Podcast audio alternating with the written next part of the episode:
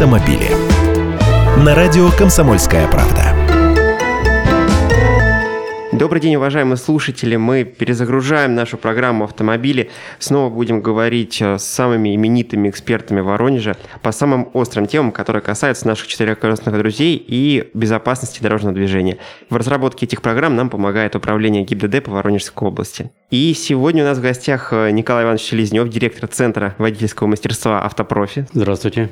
И майор полиции, инспектор отдела ДПС и ИАЗ Чибисов Владимир Александрович. Здравствуйте. Добрый день. Обсуждать будем тему, которая напрямую связана с погодой за нашим окном, скорым похолоданием, скорым обледенением проезжей части и каким-то очевидным последствием для всех водителей. Вот, Владимир Александрович, вопрос. Заметно ли каждый раз с похолоданием, с наступлением, даже пока не зимней, а около зимней погоды, что вырастает количество ДТП на воронежских дорогах? Необходимо отметить, что при первом снегопаде либо первом обледенении дороги количество дорожно-транспортных происшествий возрастает практически в два раза.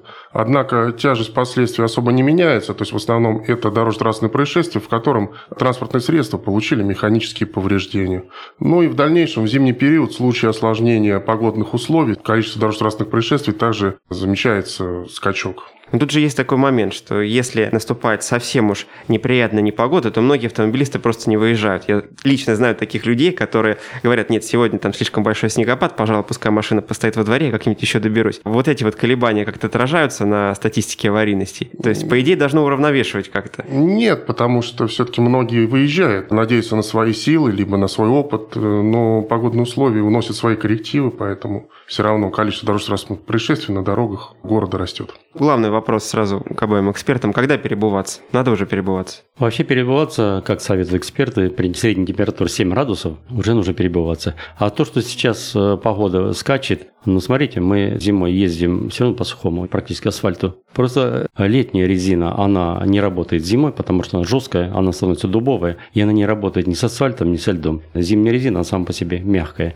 поэтому она цепляется за снег, за лед. И за асфальт. И за асфальт то же самое, да. Поэтому, следовательно, вы ведете к тому, что можно переобуться уже. Уже давно нужно было переобуться вообще-то. А то, что у нас перепад температур, смотрите, сегодня сейчас, допустим, вот мы выехали 8 градусов, да, а утром было сколько? 3 градуса. Средний у нас получается все равно 4,5 градуса. Ну и личное Поэтому... наблюдение вас как автомобилистов. Много людей уже переобулось или все-таки все очень тянут много, до последнего? Очень много переобулись, но это, по-моему, единицы, кто не прибывается. Люди, наверное, просто-напросто не понимают, что летняя резина, она зимой вообще никак не работает. При температуре даже, допустим, 3-5 градусов тепла, она все равно не работает. Николай Иванович, вы упомянули, что скачки температуры некоторые автомобилисты игнорируют. Ну а как быть, если сначала у нас минус, потом вот резко было на прошлой неделе плюс 14, да, то есть не плюс 7 все-таки. Надо ли перебываться туда и обратно вообще делать так? Нет. Люди? Я же сказал, что все равно зимой мы ездим по сухому асфальту. Также шипы, также они трутся, также и резины стираются, также все. Поэтому какой смысл перебываться? Да, можно, конечно, если у свой гараж, туда-сюда, взял, снял резину, поставил, снял, поставил. Зачем? Потому что мы не знаем, погодные условия могут поменяться тут же сразу. Вот у нас сейчас с утра ничего, а к вечеру пошел снег. Может такое быть. А мы оказались на летней резине. Хорошо. Отчасти вы этого вопроса уже коснулись. Я все-таки э, тоже переформулирую. Вот э, та погода, которая сейчас у нас какой-то туман, слякоть, возможен дождь. Как будет отрабатывать зимняя резина? Не обледенение, а вот именно повышенную влажность, да, повышенное содержание воды на проезжей части. Хочу сказать, что, конечно, зимняя резина, она в таких условиях, как при дожде, она немножко по-другому ведет. Она рассчитана больше на зиму, то есть на слякоть, на снег. Вот на это рассчитано. Она не рассчитана именно на дождь, чистый дождь. Но в любом случае, туда-сюда перебываться я бы не советовал. Владимир Александрович, такой вот вопрос, который касается переобувки. Нужно ли возить с собой зимнюю запаску? Ведь если в холодное время пробиваем колесо, получается, что три шины у нас зимние, а одна выходит летняя. Ну, если формально смотреть по букве закона, на одной оси запрещено, конечно, расположение резины летней и зимней, либо с различным радиальным рисунком. Но, однако, конечно же, я думаю, сотрудник ГИБДД в случае совершения прокола покрышки войдет в положение и разрешить доехать до ближайшего шиномонтажа для устранения.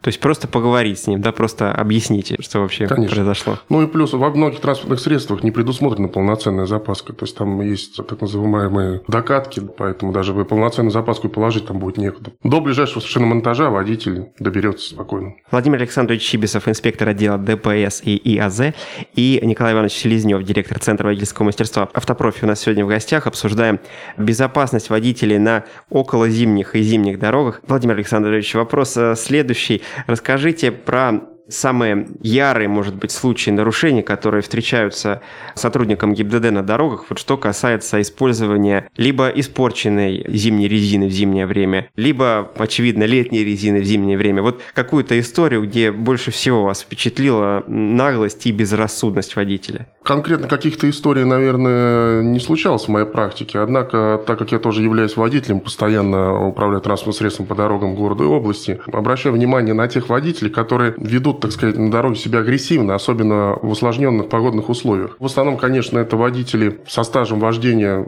3 года до 5 лет, то есть которые уже чувствуют себя уверенно за рулем, однако еще какой-то практики хорошей у них нету. И, соответственно, люди не думают о своей безопасности, о безопасности окружающих, начинают резкие перестроения, превышать скорость, хотя в зимний период это вдвойне нежелательно, потому что транспортное средство в любой момент может уйти в занос из-за каких-то снежных сугробов либо наносов из-за скользкости дороги и так далее. Николай Иванович, кстати, а среди тех, кто проходит курс экстремального вождения, контраварийной подготовки, как много именно Вы начинающих знаете, водителей? Начинающих вообще очень мало. В основном люди приходят с опытом вождения. Как ни странно, 10, 15 и даже 20 лет приходят, именно говорит, я езжу хорошо, но вот я иногда не понимаю поведение автомобиля, вот особенно зимой. Обычно люди приходят, когда уже ситуация, вот у меня девочка была, у нее была ситуация на Матизе. Она говорит, я двигаюсь со скоростью 30 км в час, и на льду, а Матиз у нее АБС нету, говорит, меня тащит на автомобиле. Я помню со автошколы, что нужно повернуть руль в сторону заноса и бросить тормозную педаль. Но психологически тяжело вообще отпустить тормозную педаль очень сложно. Это нужно быть очень хладнокровным и знать поведение автомобиля. Я, когда провожу занятия, много примеров привожу и спрашиваю людей, как вот такой ситуацию повести. Они просто не знают. А как люди приезжают на своих автомобилях? Да, занятия проходятся только на своем автомобиле, чтобы человек знал, как ведет себя автомобиль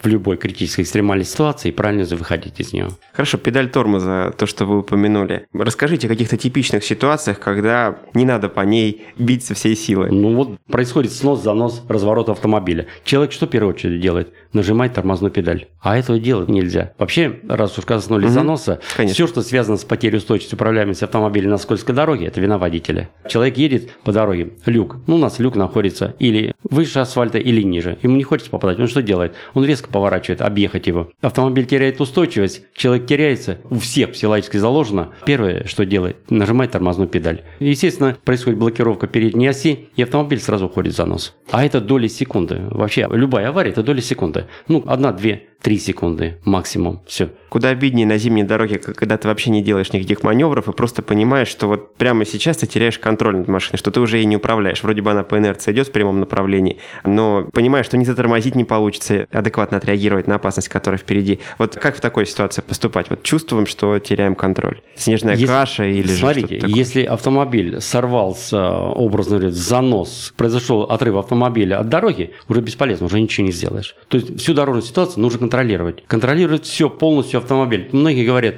ой, да что там, ездит с музыкой, там, курит, красится, там, все такое прочее. Во-первых, управление автомобилем – это работа. И она каждодневная, ежеминутная. Нужно контролировать всю дорожную ситуацию и предвидеть, что произойдет на 2, 3, 4 шага вперед. Это не просто, знаете, сели, поехали, прокатились, это работа. В любом случае, это работа. Вот касательно мысли, которую нам сейчас Николай Иванович донес, Владимир Александрович, хочется вспомнить про, наверное, это статья административного кодекса, когда во время ДТП водителя указывают виновником по причине, что он не учел дорожные условия. Вот по этому поводу всегда очень много на форумах автомобильных разных споров, что как так, там была яма, да, я не должен знать, что там яма. Тем не менее, инспектор пишет, не учел дорожные условия. То есть сам водитель должен был, если там не освещенная дорога, да, ехать помедленнее и так далее. Вот расскажите подробнее. Это имеется в виду пункт правил 10.1 правил дорожного движения. Административное наказание за нарушение не предусмотрено. Поэтому раньше практика была, что инспектор ДПС при оформлении дорожно-транспортного происшествия обвинял водителя по пункту правил 10.1 и, соответственно, выносил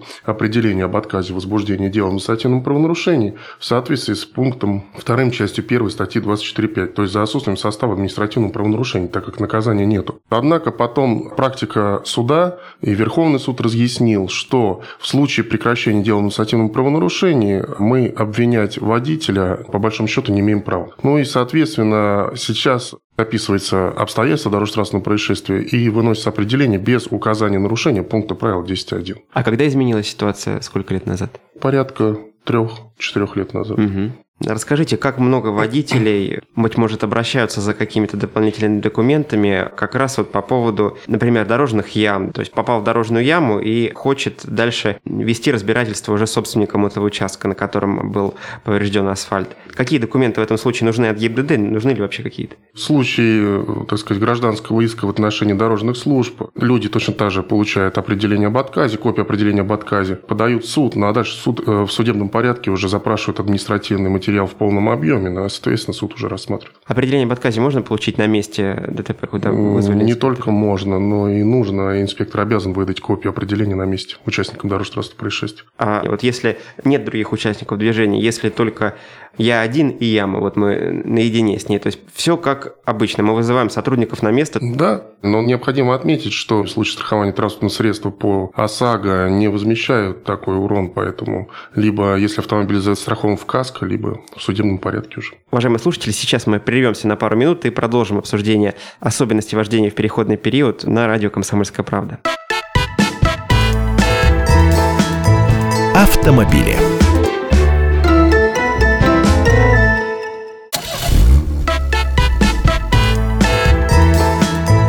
Автомобили. На радио «Комсомольская правда».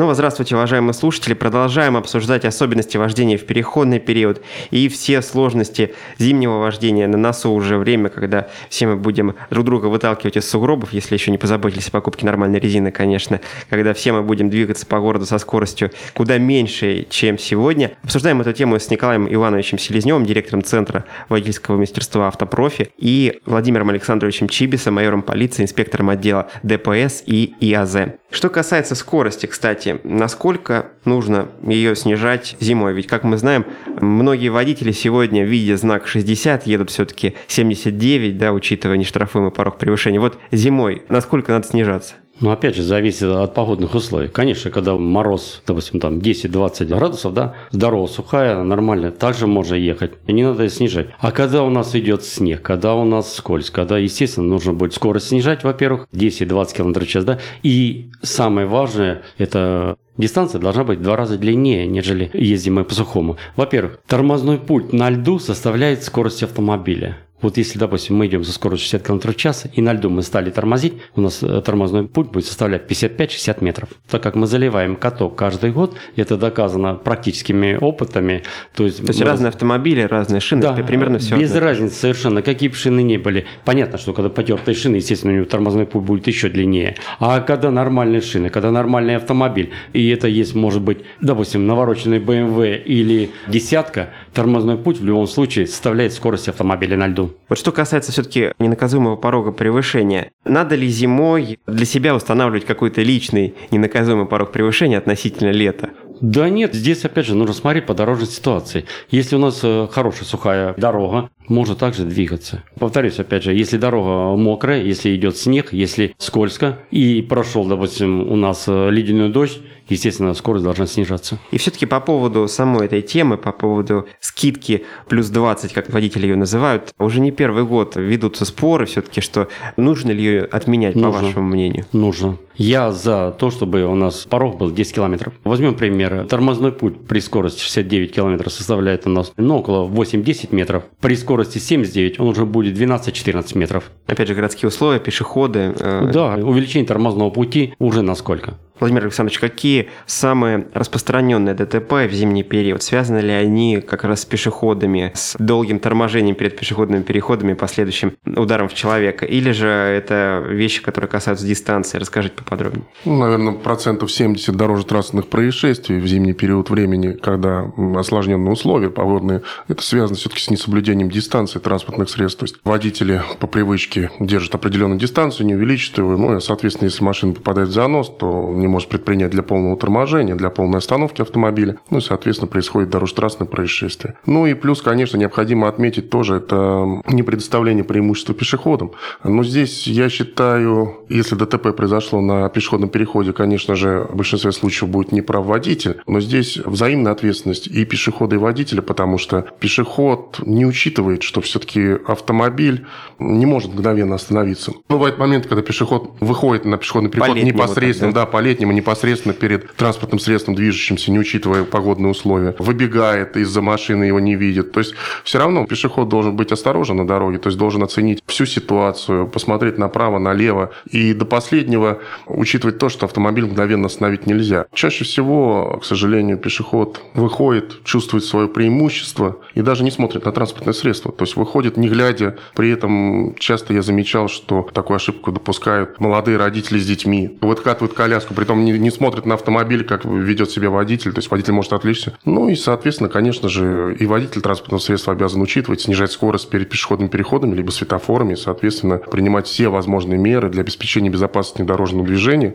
и никогда не забывать, что все-таки автомобиль является источником повышенной опасности. И управляя им, нужно чувствовать на себе больше ответственности. А если посмотреть на карту Воронежа зимой, какие очаги аварийности появляются именно с приходом холодов, с обледенением проезжей части, или же они остаются примерно прежними? Я бы мог отметить то, что в зимний период времени количество дорожно-транспортных происшествий на трассах уменьшается и увеличивается в зоне города. И наоборот, в летний период увеличивается количество дорожно-транспортных происшествий на трассах, а в городе уменьшается. И тяжесть последствий на трассах возрастает. Чем Внутри... это объясняется? Люди едут на юг, трассы загружены, транспортных средств становится больше, в городе наоборот меньше. То есть люди уезжают в отпуска, вы видите, что и пробковые явления э, уменьшаются, и количество транспорта уменьшается, поэтому количество ДТП снижается. А зимой наоборот, все люди в основном сидят дома в городе, либо там передвигаются внутри города, поэтому увеличивается количество транспорта, количество дорожно-транспортных происшествий прозвучала фраза пробковое явление, мне сразу хочется к Николаю Ивановичу обратиться, даже не как эксперту, а просто как к автомобилисту. Как э, переживать э, зимние пробки с, может быть, минимальным ущербом для экологии, минимальным расходом топлива? Надо ли выключать э, двигатель в момент, когда стоишь где-нибудь на проспекте Труда, объезжая нашу злосчастную развязку, или же оптимальный режим будет все-таки заведенный автомобиль на холостом ходу? Да, оптимальный режим – это заведенный автомобиль на холостом ходу. Есть современные автомобили, у них них автоматически останавливается, заводится. Угу. Но хочу сказать, что, мне кажется, ресурс аккумулятора у них не очень большой будет. Честно говоря, не скажу. Нет такого, чтобы э, глушить автомобиль там при каждой остановке. Опять, это же моторесурс стартера того же, да, каждый раз его заводить, тоже моторесурс э, стартера, он выходит из строя. И при запуске автомобиля у нас увеличивается не расход топлива, а выброс, наоборот, газов еще больше. Угу. Поэтому лучший вариант на холостом ходу двигаться. Да, вот если говорить не о каких-то резких зимних маневрах, а о зимнем стоянии в пробке, то что тут нужно помнить? Тоже больше держать дистанцию между автомобилями Конечно. может. Расскажите поподробнее, что еще можно придумать в, в этом направлении? Ну, если мы двигаемся в пробке, естественно, дистанция должна быть длиннее. Если мы летом видим задние колеса впереди автомобиля, то зимой нужно эту дистанцию немножко увеличить. Поясню почему. Кто-то сзади друг друга начинает толкать, как у нас бывает гармошка, да, зачастую. Из-за чего? Из-за того, что не соблюдение дистанции. Дистанция короткая, все держатся хвост автомобиля, двигаются по дороге. Получается, один резко остановился, и начинается вот такая вот гармошка. И зимой то же самое. Особенно перед э, светофором. В любом случае там всегда накатано. Допустим, даже если снег небольшой идет, он тут же тает, то перед светофором обязательно будет накатано, потому что все останавливаются, все приминают у нас снег, и получается перед светофором. Какие еще такие опасные места есть вот в городе, если так подумать? Где еще может быть накат? Перед э, кругом может быть накат, угу. потому что на круге скорость намного ниже, и раз ниже скорость, быстрее накатывается. Гармошка, которую вы сказали, по личным наблюдениям частенько получается из-за того, что кто-то из водителей заглядывает в телефон слишком на долгое время. Встречал э, такое мнение в сети, что согласно российскому законодательству именно разговор по телефону является нарушением, а если ты, грубо говоря, сидишь в телефоне, да, то есть не осуществляешь звонок, а просто смотришь в его экран, то это нарушением не является. Прокомментируйте, пожалуйста, насколько это верное мнение. Смотрите, я, значит, езжу много, да, меня наушники, да, я разговариваю по телефону. Просто заметил и вообще всегда говорю, как мы только включили телефон с точки А до точки Б, мы двигаемся, мы не помним, как мы проехали. Мы переключаемся, пропускаем, включаем повороты, поворачиваем.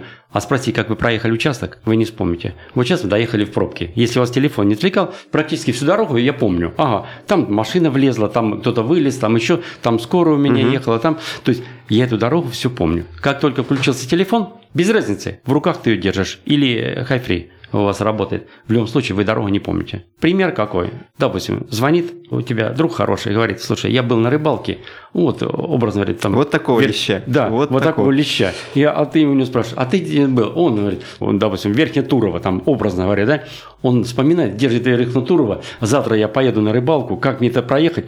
Он уже в мыслях, он уже на этой на рыбалке, он не, не за рулем. Поэтому любой телефон включенный. Я проводил такой эксперимент. Приглашал девчонок, которые мне проходили обучение, выставлял им упражнения и заставлял по времени ездить. Вот засекаю, ну, допустим, там полминуты, да. Потом говорю, девочки, включайте телефон, я с вами начинаю разговаривать.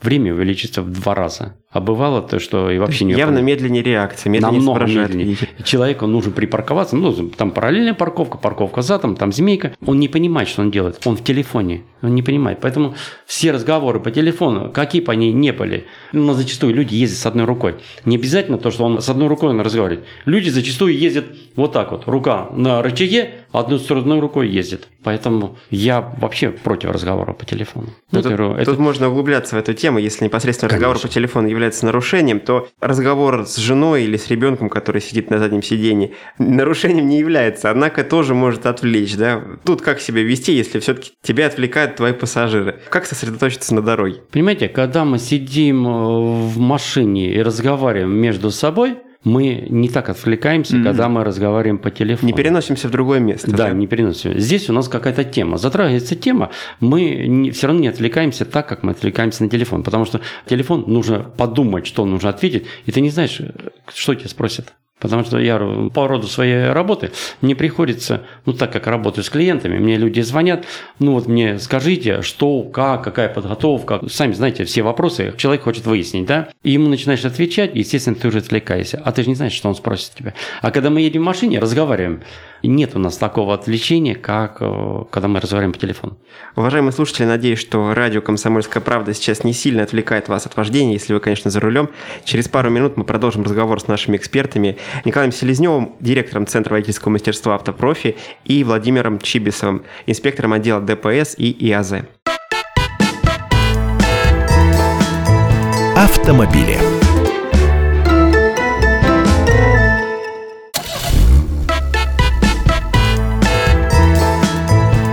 Автомобили. На радио «Комсомольская правда».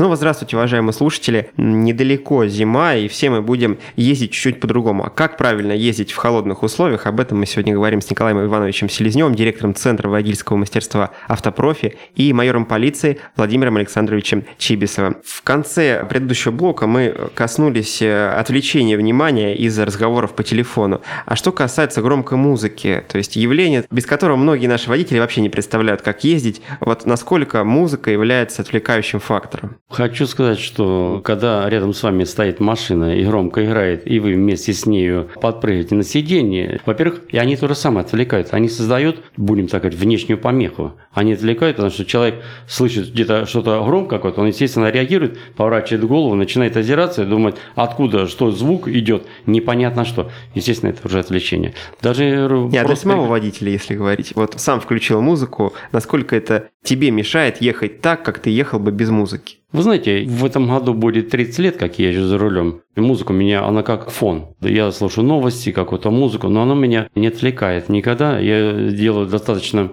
комфортно, не громко, чтобы мне она не создавала никаких промех. Вот честно скажу, я на нее не реагирую. Владимир Александрович, а есть ли какие-то ограничения по музыке вот со стороны закона, со стороны ГИБДД? То есть э, в какой момент э, за слишком громкую музыку можно получить, может быть, штраф, не знаю? Да, есть административное наказание в период времени с 10 вечера до 6 утра, то есть в ночное время суток. Периодически проводятся специальные рейдовые мероприятия. Спецоборудование По... какое-то нужно, да? Для Нет, спецоборудование не нужно. Для фиксирования данного административного правонарушения нужно объяснение от лица, которому данная музыка создала Неудобство, да? Неудобство, да, то есть э, либо мешает, либо еще что-то. Кроме того, фиксируется непосредственно при помощи фотографии точно так же каких-то музыкальных саундбуферов, колонок и так далее. И потом весь этот пакет документов регистрируется и передается в административную комиссию администрации управ районов для дальнейшего привлечения к административной ответственности. Мгм. То есть это вопрос жалоб от соседей на тех, кто любит во дворе ночами слишком громко музыку послушать. Но если все-таки ближе к зиме, вот что нужно проверить в своем автомобиле перед наступлением холодов? Во-первых, конечно, это проверить саму тормозную систему, чтобы работала. Потом, раньше было как? Советовали перед зимой поменять масло, то есть залить более жидкое, чтобы в зимний период машина хорошо заводилась. Конечно, слить воду, залить незамерзайку. Дворники нужно будет поменять, потому что есть летние, зимние, или перевести их в зимний режим. И, естественно, переобуться в зимнюю резину. Есть такая беда, особенно почему-то она проявляется на отдельных моделях автомобилей. В мокрое время запотевают стекла, в зимнее время обмерзают. Вот как с этими двумя напастями справляться? В интернете много чего, кто-то что-то пишет, да, кто-то говорит взять тряпочку, соль, да, намочить и смазать стекла. Кстати, очень здорово помогает. Конечно, современные автомобили, они не требуют этого. Можно просто-напросто кратковременно включать кондиционер. Вместе с отоплением включать кондиционер, он очень быстро высушивает э, воздух. Но вот это влажный. народное средство, как вы говорите, все-таки может помогать. Да, я сейчас помогает, да, говорю про деле. тех слушателей, у кого Да. кондиционера в машине по несчастливой случайности все-таки нет. Типичная зимняя ситуация. Двор, ледяная колея. Нам надо проехать прямую, там, около 100 метров. Как правильно преодолеть эту преграду? Нужно ли вообще заезжать именно внутрь этой колеи и пытаться из нее на скорости выскочить? Или же как-то пытаться ехать по выступающим частям? В любом случае, даже по выступающей части вы поедете, вас все равно стащит в колею. Это Тогда как правильно? А, однозначно. Если уже попали в колею, выскочить можно только в том случае, если, допустим, есть где место э, более пологое, тогда можно будет немножко с разгоном и э, с раскачкой автомобиля сначала, допустим, в одну сторону и резко в ту сторону, в которую нужно выехать. Все, больше никак. Особенности преодоления обледенелого подъема зимой. Ну, знаете, я бы не рисковал вообще э, в обледенелый подъем подниматься. Был у меня такой случай, когда я поднимался в гору, думаю, я выйду.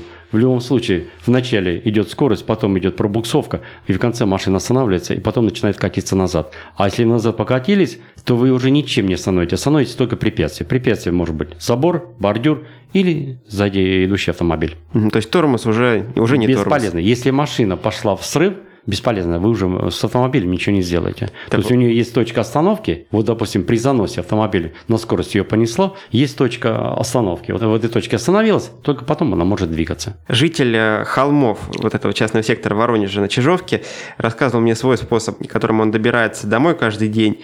Он э, разворачивает свою переднеприводную машину и заезжает на подъем задом. Якобы передом у него машина не справляется, да, не преодолевает этот подъем, а задом э, справляется. Вот э, насколько это вообще э, разрешено с точки зрения закона и насколько безопасно? С точки закона я не знаю как, потому что там если Так, Владимир Александрович, ваш не, выход. не одностороннее же движение. Не одностороннее. Не Задним одно- ходом в подъем можно или нет? Правила дорожного движения это не запрещает. Запрещено целенаправленно двигаться задним ходом на дороге с односторонним движением. А в остальных случаях ограничений таких нет. Поясню тебе, почему он так делает. Потому что нагрузка идет, так как у него двигатель идет впереди, он э, просто-напросто переносит нагрузку сзади. И сзади машина у нас э, таким образом поднимается. Но если задний приводной автомобиль положить, образ, мешок цемента или там два, он то же самое также будет подниматься, потому что нагрузка большая, сцепление с дорогой лучше. То же самое там будет подниматься. Это раньше слышал, что многие это на задней... Ну, раньше были у нас в основной массе заднеприводные, то есть э, копейки, пятерки, шестерки, Волги, москвичи, все заднеприводные. Зимой просто-напросто грузили мешок цемента или мешок песка с собой и возили. И вот таким образом можно было подниматься. Самая часто встречающаяся ситуация зимой. Остановились э, около сугроба, все было нормально, но как только приходит время покидать это место, понимаем, что глубоко закопались, застряли. Что делать? И как вообще не закопаться? Давайте вот с этого момента начнем. Во-первых, нужно не заезжать в сугроб, нужно понимать, куда ты едешь. Во-первых, если Ну, уж он попал- образовался, давайте представим. Мы Там- поставили машину на ночь, утром пришли, а машина находится в сугробе. Ну, в любом случае, она в сугробе не будет, небольшой нанос э, снега будет, да, и она в этом случае выйдет. Но если вы специально заехали в сугроб, то потом уже выехать без лопаты. Да, еще э, хотел бы сказать, перед зимой обязательно лучше положить себе небольшую лопату и маленькую дощечку. И надо спрашивать, зачем дощечку? Машину можно приподнять, дощечка нужна для того, чтобы подложить под домкрат. Если уже ничего не получается, выхода никакого нет, вы застряли, можно машину приподнять таким образом, подложить что-то, ну, нашли там доску, положили там кирпич, там еще что-то, таким образом хотя бы одной стороной попытаться выехать. А вообще в сугроб, если вы въехали, вас или нужно будет только вытаскивать, больше ничего. Допустим, вы приехали во двор, понимаете, что снега много, приехали, и это место просто, ну, просто-напросто нужно раскатать. То есть покатались по этому месту, утрамбовали снег, утром какой бы снег не был, вы в любом случае всегда выйдете. А вот что касается особенностей прикуривания, как правильно подкуривать э, в зимнее время другой автомобиль, например, с севшим аккумулятором? Ну, вообще правильно прикуривается как? Ставится плюс, провод плюс, и масса на кузов автомобиля. Не на клемму Мгм. аккумулятора, а на массу автомобиля ставится. Вообще это правильно. Но у нас в основном делают как?